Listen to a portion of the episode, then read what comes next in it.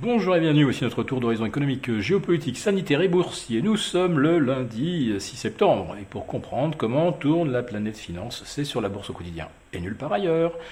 L'épisode du jour s'intitulera On est lundi sans les États-Unis, on prend du risque à l'infini. Alors le CAC 40, eh bien, il est peut-être parti pour effacer ses pertes de vendredi. Des pertes que l'on a associées euh, aux chiffres de l'emploi publiés euh, à 14h30, euh, qui était pire que tout ce que l'on pouvait redouter, avec euh, trois fois moins de création d'emplois que prévu, des coûts salariaux en hausse de 4% en rythme annuel. Mais euh, après la clôture des places européennes, on s'est aperçu que Wall Street avait bien envie d'aller battre de nouveaux records. Il a fallu un mauvais dernier quart d'heure pour empêcher le S&P et le Nasdaq d'inscrire de nouveaux records absolus. Mais ça n'a pas empêché l'indice MSCI World de battre un record vendredi et il en bat un nouveau aujourd'hui. Alors vendredi c'était grâce aux US et aujourd'hui c'est grâce aux places européennes. Rien de plus facile que de faire monter les indices aujourd'hui, puisque les investisseurs américains sont en congé. Je crois que c'est une sorte de fête du travail ou quelque chose dans ce style. Donc, euh, il n'y a aucune contrepartie vendeuse. Ça monte dans le vide, mais ça monte. D'ailleurs, quand on regarde le profil de la séance, on s'aperçoit qu'il y a un magnifique algo euh, funiculaire, euh, parfaitement euh, calibré, et qui devrait nous emmener le CAC 40 au-delà des 1% d'ici la clôture, c'est-à-dire peut-être aux confins des 6800 points. L'Eurostox progresse également de 0,8%.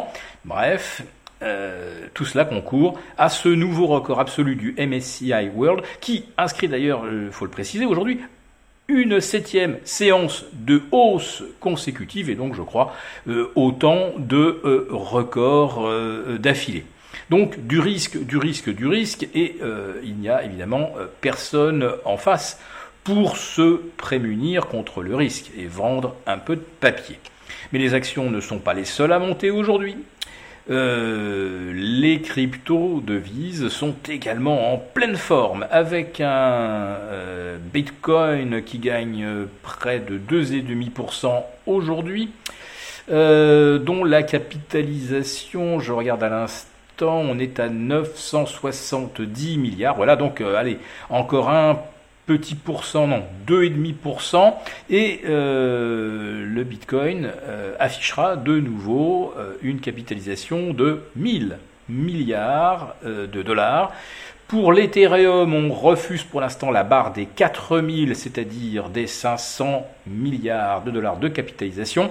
Et un petit peu plus loin, on voit eh bien, le, le Binance Coin euh, atteindre 83 milliards de capitalisation. Donc là, on n'est effectivement pas très très loin également euh, des records. Alors, je l'avais déjà expliqué vendredi, l'évolution des cryptos était très étroitement reliée à l'évolution des taux d'intérêt.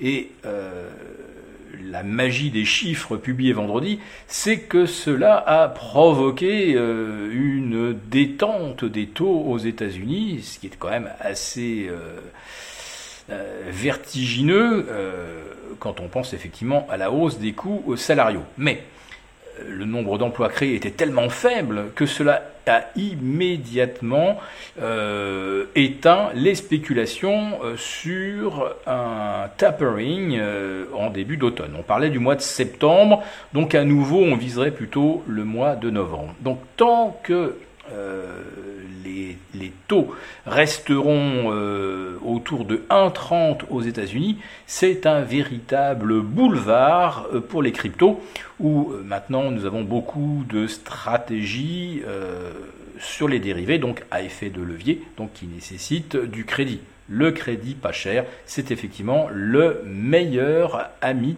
euh, des cryptos. Je jette un tout petit coup d'œil également en même temps euh, sur l'or qui nous a fait une belle surprise vendredi en remontant vers 1830. et il refuse l'obstacle aujourd'hui à 1825 moins 0,4. Mais qu'est-ce que cela euh, signifie vraiment sans la présence des investisseurs américains? Marché extrêmement étroit, donc non significatif. Alors qu'est-ce que l'on peut euh, espérer ou anticiper pour le mois de septembre? Alors dans l'idéal, il faudrait que la hausse tienne encore 9 séances pour terminer le euh, troisième trimestre au plus haut de l'histoire. J'imagine donc pour tous les indices américains. Euh, pourquoi pas le CAC 40 revenu euh, à 6940 ou l'Eurostox au-delà des 4300 neuf petites séances à tenir avec des banques centrales qui sont à la manœuvre, ça paraît accessible. Donc j'ai quand même le sentiment que le sens de l'histoire, là, ça va être de pousser les indices le plus haut possible.